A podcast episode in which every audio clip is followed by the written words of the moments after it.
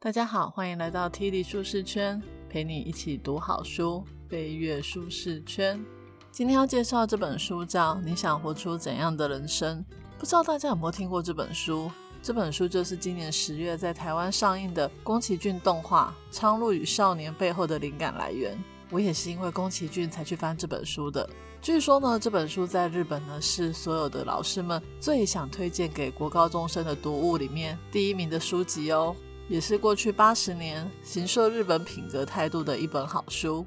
这本书呢是由日本作家吉野源三郎所写的，他的书写方式呢很像小说那样，是在讲述一个十五岁的少年小哥白尼，他在青少年时期发生的一些事情。他有一个非常有智慧的舅舅。总是在他遇见各种大小事情的时候，从旁给他引导，帮助他去思考人生的意义与价值。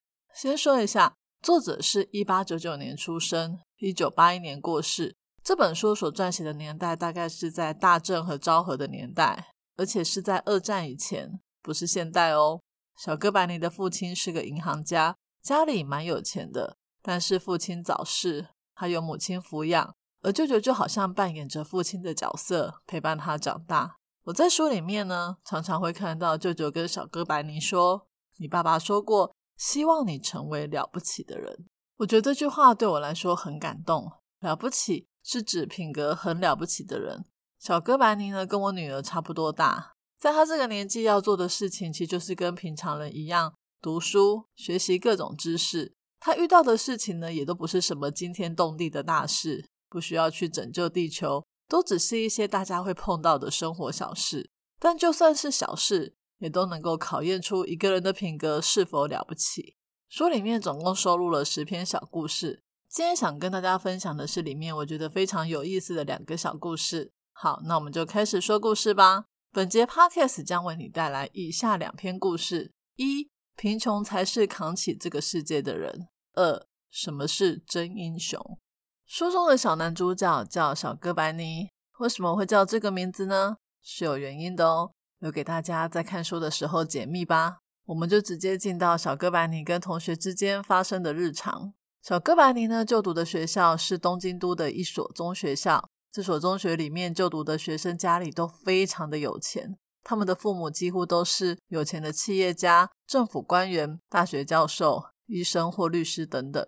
但是他们学校也还是有一般的平民老百姓，像是有一个家里卖豆腐的同学叫浦川。浦川呢是全班唯一一个制服不是送洗，是要自己洗的同学。他的制服呢松垮不合身，帽子还小得离谱，身上永远散发着一股炸豆皮的味道。他每天的便当菜色永远都是炸豆皮，所以同学在背后就偷偷给他取了一个外号叫炸豆皮。浦川的体育不行，连功课也不怎么样。唯一一个比较强的科目就是汉文，但是同学都认为那是因为他英文跟数学都很差，只能够专心学汉文。浦川呢，既不能文也不能武，全身还散发一股穷酸样，加上他还有一个毛病，就是老是打瞌睡，所以班上有些同学就很爱捉弄他。如果用现代的语言来说，就是霸凌。有一次上书法课。浦川呢，才离开座位一会，回来的时候就发现毛笔不见了。他傻傻的往桌子底下找，老师问他说：“你在干什么？”他害怕，就吞吞吐吐的说：“在找毛笔。”老师说：“你快点找。”他弯下腰到处找的时候，那个把他毛笔藏起来的同学，就趁他跟老师不注意的时候，把毛笔放回了他桌上。四周围的同学呢，也都一副若无其事的样子。老师问说：“你找到了吗？”他才发现毛笔在桌上。当他说在桌上时，就被老师痛骂说：“你问题怎么这么多？这样叫老师怎么上课啊？”这样的场景大家应该也蛮熟悉的吧？在群体里面呢，就是有人会欺负那种被霸凌也不敢出声的同学，然后还在背后偷偷笑他们。浦川就是这样一个典型的例子。不过我们的主角小哥白尼并没有加入霸凌他的行列，他不会在背后偷偷的叫他炸豆皮。当同学在捉弄浦川的时候，他不会跟风，但他也还不至于为浦川挺身而出去拯救他。导师小哥白尼有一个好朋友叫北见，他是那种会路见不平拔刀相助的人。有一次呢，同学们想要拱浦川上台去演讲，北见看不过去，就跟欺负浦川的人打成了一团，叫他们不要再欺负洛小。虽然小哥白尼并没有在浦川被欺负的时候仗义相助，不过他也是一个很暖心的人哦。在一个寒冷的十二月初，小哥白尼呢发现浦川已经一连五天都没有来上学。他心想，如果是他的好朋友生病两天在家没来上学，他一定会去对方的家里探望。但是浦川在班上并没有交情好的朋友，所以热心的小哥白尼就想要去他家探望他。小哥白尼呢坐了公车。到了一个地方，他爬上坡道，来到了一片墓园，再穿过墓园往下，进到了一处拥挤的街道。这里有鱼摊、菜贩、米店、杂货店等等，每一家小店都很矮、很阴暗，紧挨着彼此，感觉很潮湿、不透气。街道上很热闹，有老板在吆喝叫卖着，也有背着小孩四处采买的妇女，还有穿着工作服的年轻人骑着车穿梭在人群里。空气中呢弥漫着一股奇怪的味道。小哥白尼呢走到一家豆腐店，这里就是浦川家。有个差不多四十多岁、身材壮硕、胖得跟相扑选手一样的老板娘正在招呼客人。她大声的问道：“小子，你有事吗？”小哥白尼被突然的声响吓到，支支吾吾的说：“请问浦川在吗？”老板娘往店里面叫。浦川呢，就穿着工作用的围裙以及松垮的长裤走了出来，脚底还踩着竹编的草鞋，手里还拿着长竹筷。小哥白尼惊讶的说：“你没有生病啊？”老板娘抢先说：“他没有生病，是店里的伙计感冒，他爸爸又不在家，人手不足，所以才让他缺课在家帮忙。你还专程跑过来啊？快进去坐。”浦川看到小哥白尼，非常的开心。但是他却跟小哥白尼说，他得把手上的豆皮炸完，这样子才来得及在傍晚拿出去卖。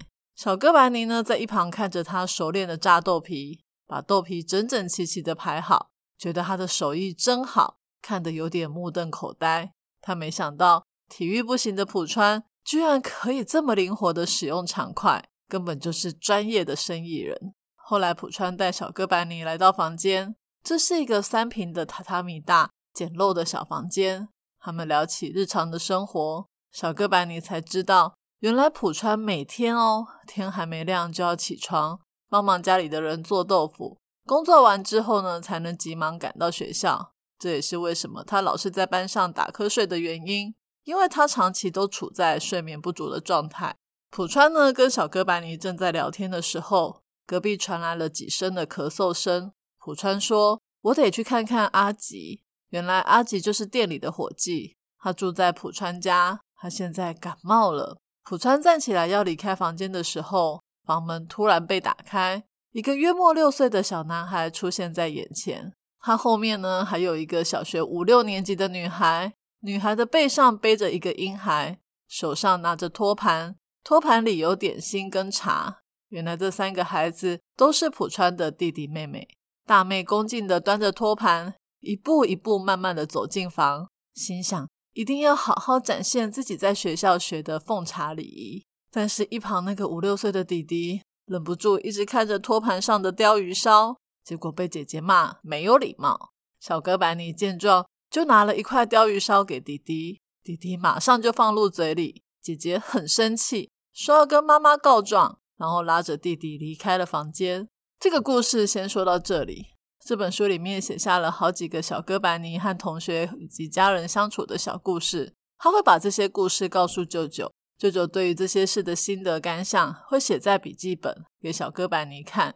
一样的，小哥白尼告诉了舅舅他去探望浦川的事，而接下来就是舅舅的回应。舅舅说道：“浦川平常在学校被欺负，没有什么朋友，但小哥白尼很贴心，居然想到要去探望他。”这一点让舅舅感到非常的欣慰，觉得他很善良体贴，而且更难能可贵的是，小哥白尼呢并没有那种高人一等的感觉。他在跟舅舅聊到浦川的时候，并没有把他做的事情讲得好像是在做什么善事一样，谈论的态度就好像在讲一件很平常的事。舅舅认为呢，小哥白尼跟浦川一样，都有诚恳的特质。浦川也没有觉得小哥白尼他的态度自以为是。因为如果小哥白尼展露出高高在上的样子，浦川一定也不会想要接受他的好意。舅舅呢，这个时候说道：“等小哥白尼长大之后，就会知道这个世界上很多贫穷人对自己的处境都感到很自卑，觉得自己穿得很寒酸，住得很简陋，吃的不怎么样，就是会不由自主的感到自卑。他们看到有钱人的时候，会抬不起头，觉得低人一等。这些人被人鄙视，其实不完全是因为他们没有钱。”而是因为他们自己都看不起自己，总是悲屈的样子，所以就算是被鄙视也是很自然的事。但是舅舅要告诉小哥白尼的是，即使自尊心再强的人，如果苦日子过久了，也难免会感到自卑。所以我们要时时刻刻的告诫自己，不要让这些人觉得自己更自卑了。人最厌恶的就是自尊心受伤，我们千万不要因为一时的大意就伤害他们了。然而呢，这世界上还是有人，就算很贫穷，依然可以很高尚，因为他们有着高尚的心灵、卓越的见识。人真正的价值不是金钱，而是他的内在。所以，就算我们很有钱，也不应该以此为傲，必须要常常聚焦生而为人的价值。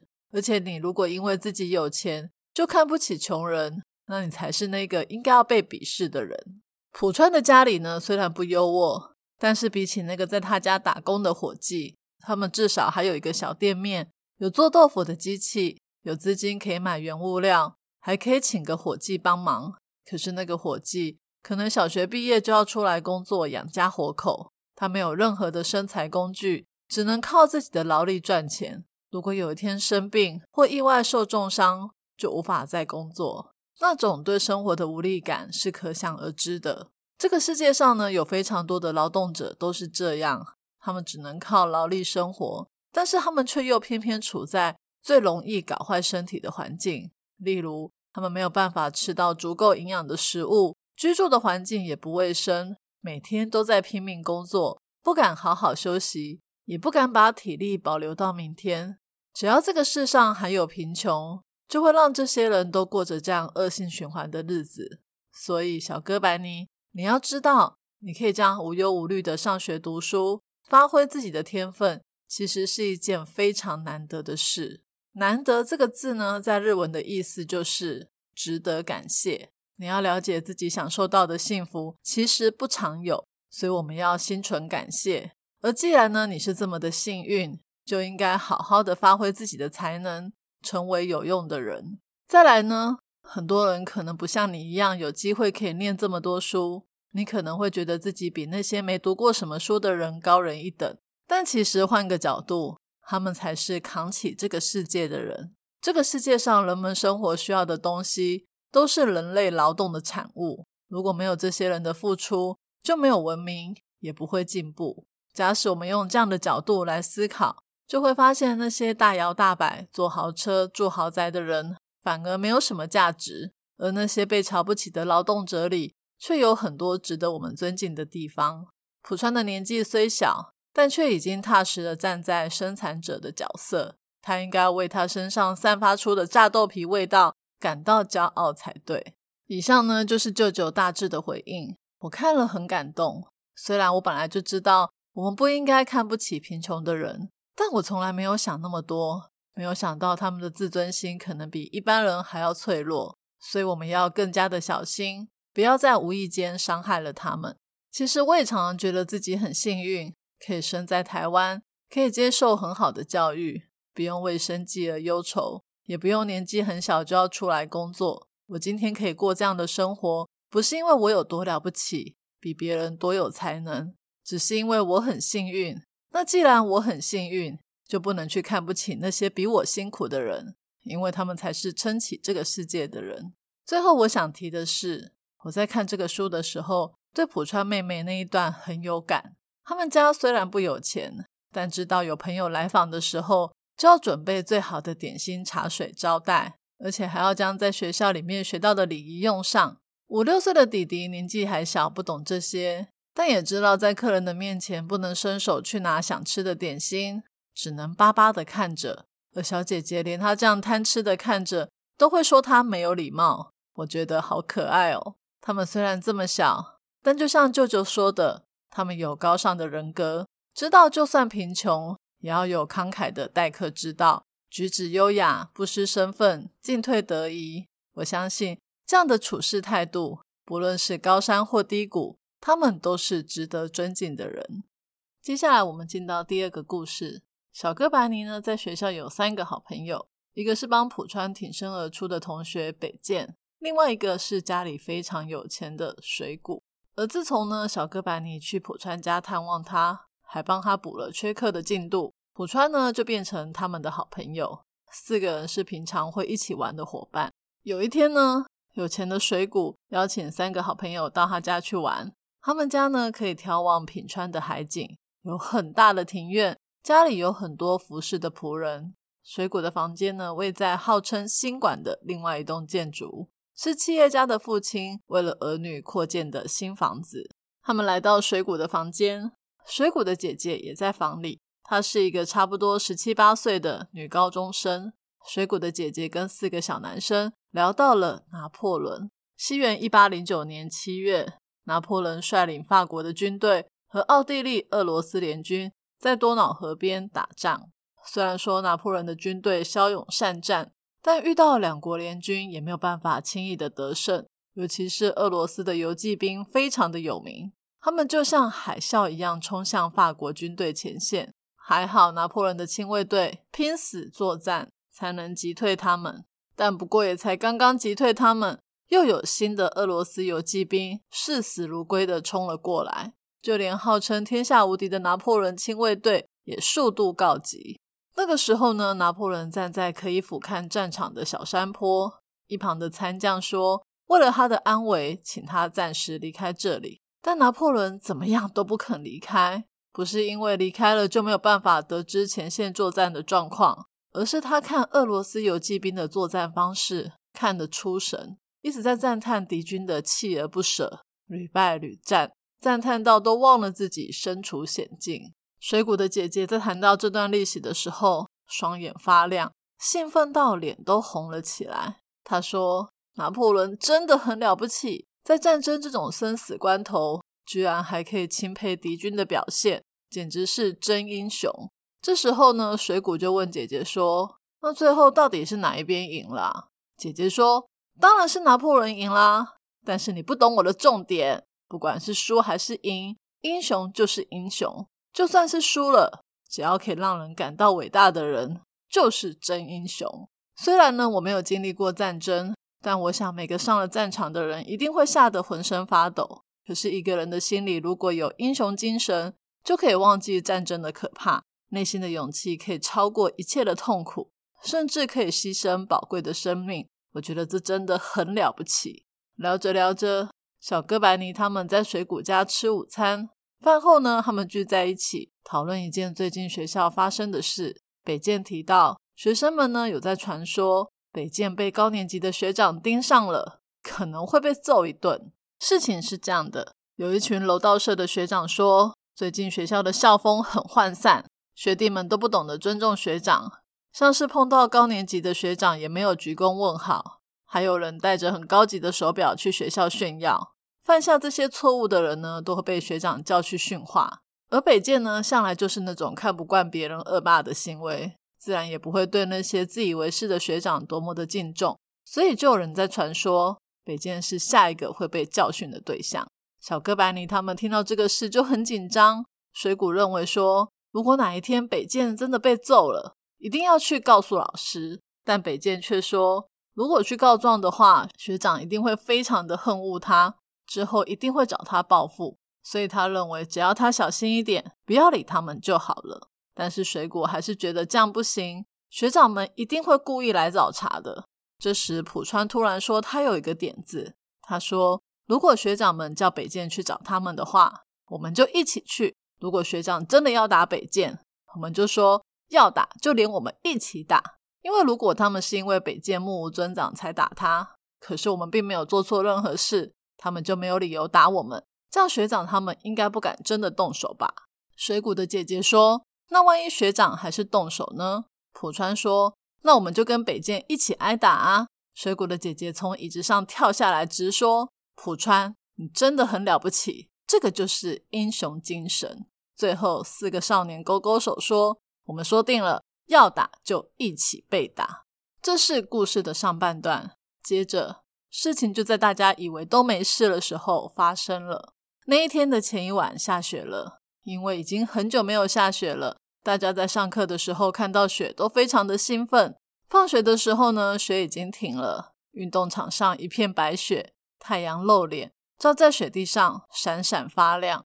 小哥白尼一下课就冲到操场，快速的做了三四个雪球，见到北剑和水谷走了出来。就趁他们不注意的时候，往他们身上丢雪球。北剑的后脑勺被打个正着。之后，北剑跟水谷就加入了互打雪球的游戏。小哥白尼躲在雪人以及其他路过的同学后面躲避追击，双方你来我往。小哥白尼趁一个空档的时候，赶快赶紧捕捉雪球，抬头站起来要丢向北剑的时候，却发现他们两个人居然不见了。他四处张望。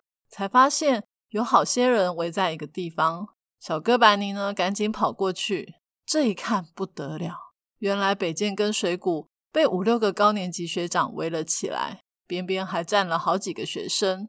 其中一个领头的学长大声的对北剑和水谷说：“快道歉！”原来是刚刚的混战之中呢，北剑跟水谷不小心撞倒了学长们之前辛苦堆出来的雪人。北剑说：“我们玩得很认真。”跑到这边才碰到了雪人，不知道是学长你们做的。学长说：“快道歉就对了，要对我们每一个人一一道歉。”北剑道歉了，学长却说：“太小声了，听不到。”北剑抬起头，双眼炯炯有神，大声的喊出：“对不起！”但口气呢，就是像这样，好像打了对方一巴掌一样。学长就更不爽了，他说：“你这是什么态度？你很嚣张嘛？”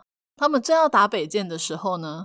浦川不知道从哪里冒了出来，口急的说：“北剑没有错，我、我、我们、我们、我们。”却被学长们大骂说：“你算什么东西啊？闪开！你这个卖豆腐的！”然后就把他撞倒在地上。这时候呢，有人打了北剑一巴掌，水谷呢就赶快挡在学长和北剑的中间，连倒在地上的浦川也站起来要护卫他。学长呢这时候哈哈大笑的说：“你们是想要一起反抗我们吗？好啊！”还有北剑的同伙吗？现在都给我站出来！这时候呢，躲在人群中的小哥白尼觉得学长的眼光扫过了他，他不由得颤抖了起来，然后偷偷的把手上的雪球给丢掉了。后来呢，学长们就开始用拳头或用雪球打他们三个。一阵子之后呢，学长就离开了，三个人流着眼泪站了起来，围观的人也都走了，只剩下他们三个人抱头痛哭。和一直站在一旁但是没有出手的小哥白尼，说好的要一起挨打的，但小哥白尼却在朋友受苦的时候选择了躲避。三个朋友之中，跟他认识最久、感情最好的水谷，现在连看都不看他一眼；向来对他很敬重的浦川，却对小哥白尼投以怜悯的眼神。他们三个人什么话都没说，留下小哥白尼一个人就离开了。小哥白尼一个人站在雪地里，看着三个人离去的背影，默默的流下悔恨的眼泪。他心想，这三个好友这时候一定对他失望透顶了。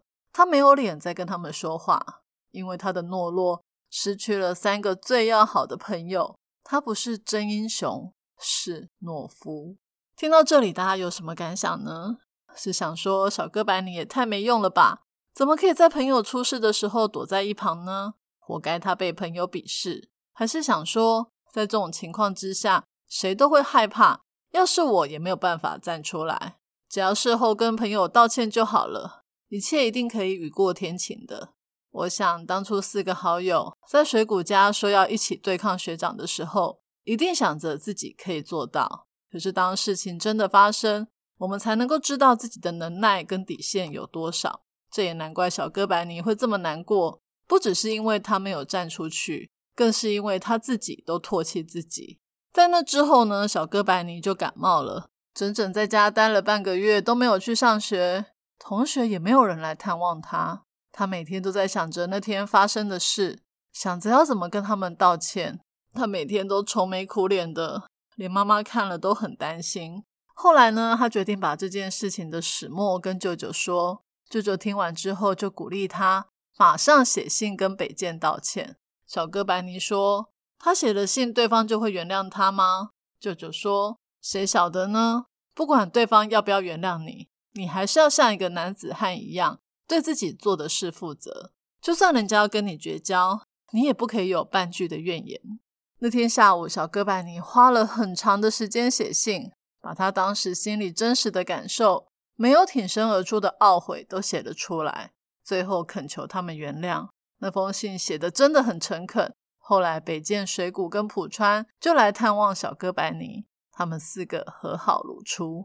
接下来呢，我还是想要跟大家分享一下舅舅在这件事情上的回应。他一样是写在笔记本里送给小哥白尼。他说：“我们活在这个世界上，不管是小孩还是大人，都会遇到那个年纪觉得悲伤、煎熬、痛苦的事。当然，没有人希望遇到这样的事。”可是也幸好，我们会遇到让人悲伤、煎熬、痛苦的事，我们才能够真的了解人应该是什么样子。人为什么会感到痛苦呢？是因为当人没有处在生而为人应该有的正常状态，就会感到痛苦。像是人与人之间本来就应该和平共处，所以当人际出了问题，就会觉得痛苦；又或是人本来就应该要彼此相爱。可是有时候难免会互相敌对、怨恨，这个时候人们就会感到很不幸，觉得很痛苦。但是光是感受到痛苦，并不能让我们了解人是什么样子，因为动物也会痛苦，小狗、小猫受伤也会痛苦哀叫。可是人跟动物最大的区别在于，我们会去感受那些痛苦带给我们的意义，让我们知道怎么样可以活得像人。在种种的痛苦之中。哪种痛苦最能够戳进我们心底的最深处，让我们留下最煎熬的泪水呢？那就是当我们知道自己犯下无法弥补的错误，从道德良心的判断上来看，是非常不应该的错误。通常这个时候呢，大多数的人都会找借口为自己脱罪，或是不肯承认犯错，甚至把错推到别人的身上。不过，小哥白尼就主要告诉你的是。你要像一个男子汉一样承认自己的错，就算因此感到痛苦，那又怎样？这才是人类伟大的地方。只要是人，就会犯错。只要你的良心还没有被麻痹，犯错的自觉一定会让我们尝到痛苦的滋味。而我们都应该从痛苦中吸取新的自信，因为我们知道我们有能力顺从正确的道路前行。以上就是舅舅的回应。我看了一样，觉得好感动哦。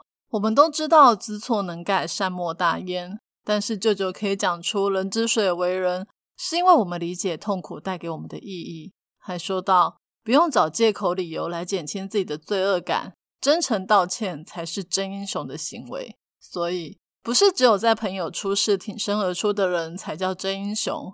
知道自己犯错，而且愿意毫无保留的认错道歉，接受惩罚的人。也是真英雄，您说是吗？今天的说书就说到这里。最后来讲一下我的感想。这本书真的不愧是日本老师最想推荐给学生的第一名书籍。书名取得很好，叫《你想活出怎样的人生》。整本书都是在讲品格教育，让我们知道怎么样才可以成为一个了不起的人。以前我们可能都觉得了不起就是诚信啊、友爱、正直、善良等等的品格。也知道不要霸凌同学，要同情弱者，要尊师重道，但那都只是知识上的了解而已。当你真正遇到了困难、挫折或者是试验的时候，又有多少人可以记得圣贤书上所谈论到的道理呢？而又有多少人会停下来反思自己内心真正的样子，勇敢的面对黑暗的一面，选择难走但却是正确的道路呢？这本书透过几个小故事。让我们可以不断的去思考什么是了不起的人。我觉得不只对孩子在学习启蒙的阶段很有帮助，就连已经成年的我们，也是一本相当了不起的作品，诚挚的推荐给你。今天我要送给大家的三个知识礼物，分别是：一，既然你这么幸运，就应该好好的成为有用的人；二，去感受那些痛苦带给我们的意义，才能知道怎么样活得像人；三。愿意毫无保留的认错道歉、接受惩罚的人，也是真英雄哦。我已经把今天所有的重点内容都放在我的部落格、Podcast 的说明栏也有连结哦。这一节题目是：听完了这本书之后，你觉得什么是了不起的人？欢迎你留言跟我分享你的看法。愿上帝帮助我们，能透过各种好的作品了解真理为何，也让我们在生命的过程里有明灯照耀，有勇气前行，踏实的成为一个了不起的人。体力舒适圈，两周一本好书，我们下次见，拜拜。